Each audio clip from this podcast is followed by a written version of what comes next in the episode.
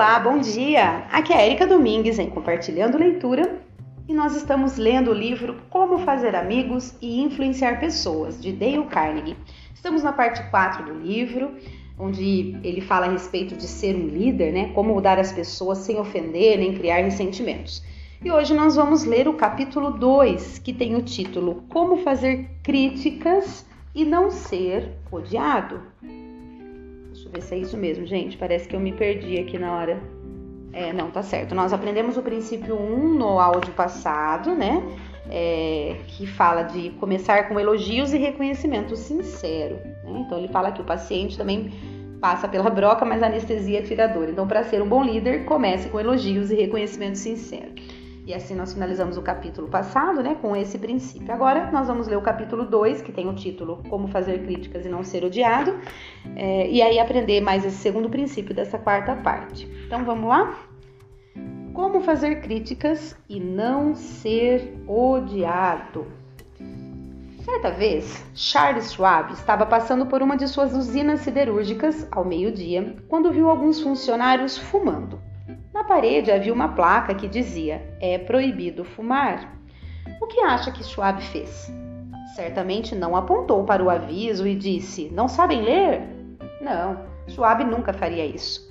Ele se aproximou dos homens, entregou um charuto para cada um e disse: Rapazes, gostaria que fossem fumar estes, estes aqui lá fora.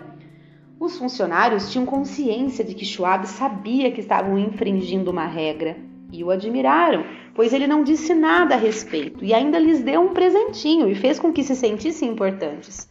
Era impossível não gostar de um homem assim, não é? John Wanamaker usou a mesma técnica. Todos os dias costumava dar uma volta em sua grande loja na Filadélfia. Certa vez, viu uma cliente esperando atendimento num balcão. Ninguém prestava a mínima atenção nela. Os vendedores estavam amontoados do outro lado do balcão, rindo e conversando entre si. O Anamaker não disse uma palavra. De fininho, passou para trás do balcão e atendeu a mulher pessoalmente. Em seguida, entregou a compra aos vendedores para ser embrulhada e continuou o passeio. As autoridades públicas costumam ser criticadas por não serem acessíveis a seus eleitores. São pessoas ocupadas, mas às vezes a culpa é de alguns assessores super protetores que não desejam sobrecarregar o chefe com visitantes demais. Carl Langford, por muitos anos prefeito de Orlando, Flórida, onde fica a Disney World, com fre... uh, falei um word bonito agora, hein? onde fica a Disney World. World. É difícil falar, né, gente? Enfim, com frequência repreendia sua equipe para que deixassem que as pessoas o vissem. Alegava que tinha uma política de portas abertas, mas os cidadãos de sua comunidade eram barrados por secretários e administradores quando apareciam. Por fim, o prefeito encontrou a solução. Retirou a porta da sala. Os assessores entenderam o recado e a administração passou a ser realmente acessível a partir do dia em que simbolicamente se desfez da porta. Quando você quer que as pessoas mudem sem ofender ou criar ressentimentos, a diferença entre o sucesso e o fracasso está em mudar uma simples palavrinha de três letras. Muita gente que quer fazer uma crítica começa fazendo elogios sinceros, seguidos pela palavra mas e terminando com a crítica em si. Por exemplo, quando tentamos fazer uma criança se interessar pelos estudos, podemos dizer: Estamos muito orgulhosos de você, Johnny, por conseguir melhorar as notas. Mas, se estudasse mais matemática, os resultados teriam sido ainda melhores. Nesse caso, Johnny se sentiria encorajado até ouvir a palavra mas. A partir daí, poderia questionar a sinceridade do elogio inicial. Para ele, o começo pareceria uma introdução falsa à constatação crítica do fracasso. A credibilidade do elogio seria abalada e é provável que não conseguíssemos alcançar o objetivo maior, mudar a atitude de Johnny em relação aos estudos. Seria fácil evitar essa situação com a simples substituição da palavra mas por um e. Estamos muito orgulhosos de você, Johnny, por conseguir melhorar as notas e, se continuar se esforçando na próxima prova, sua nota de matemática vai ser igual à das outras matérias. Johnny aceitaria o elogio porque não foi seguido pela sugestão de que ele fracassou. Chamamos atenção indiretamente para o comportamento que desejamos mudar e a chance de que ele tente atender às nossas expectativas. Chamar atenção para os erros de alguém de forma indireta é muito eficaz com pessoas sensíveis que ficariam ressentidas ao ouvir uma crítica direta. Marge Jacob de Woonsocket, é, Woonsocket, Rhode Island, contou em uma de nossas aulas como convenceu alguns pedreiros desleixados a fazerem a limpeza enquanto reformavam sua casa. No primeiro dia de obra, quando a senhora Jacob voltou do trabalho, como que eu li Mar de Jacob? É Mar de Jacob, tá, gente? Desculpa. Eu tô, hoje eu tô lendo. Tá, tá, tá boa as palavras em inglês que eu tô lendo, hein? Vocês me desculpem. Vamos voltar aqui que eu já me perdi inteiro. Vou começar de novo. Mar de Jacob de Woonsocket, Rhode Island, contou em uma de nossas aulas como convenceu alguns pedreiros desleixados a fazerem a limpeza enquanto reformavam sua casa. No primeiro dia de obra, quando a senhora Jacob voltou do trabalho, reparou no quintal coberto de sobras de madeira. Não queria brigar com os homens, porque eles trabalhavam muito bem. Assim, depois que eles foram para casa, ela e os filhos limparam o quintal e arrumaram as sobras num canto.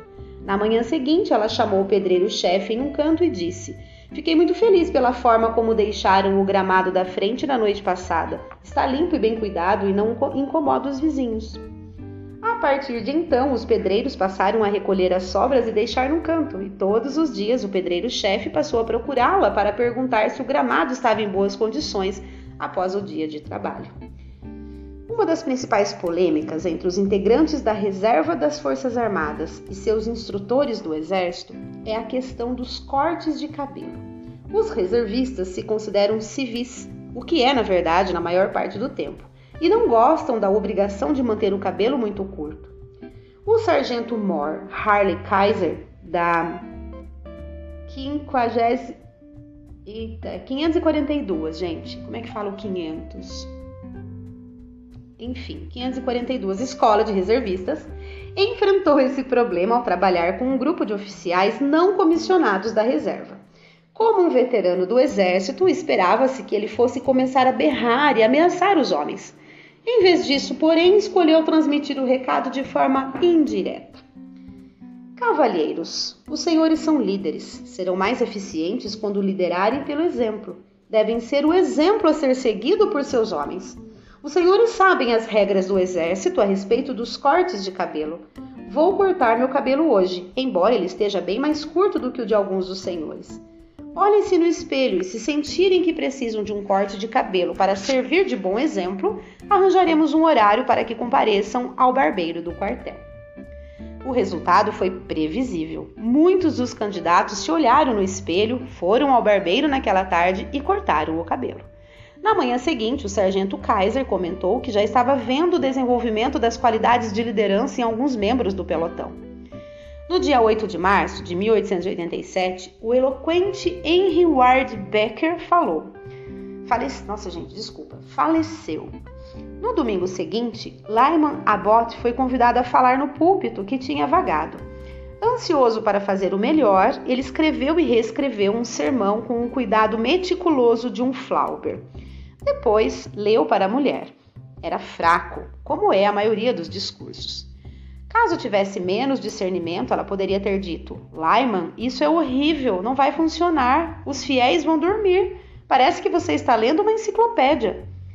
Depois de tantos anos de pregação, você já deveria perceber isso. Pelo amor de Deus, por que não fala como um ser humano? Por que não age com naturalidade? Se ler isso, vai passar vergonha.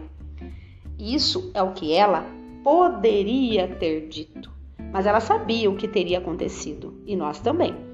Por isso, ela apenas comentou que seria um excelente artigo de revista. Em outras palavras, ela elogiou e ao mesmo tempo sugeriu com sutileza que o texto não funcionaria como discurso.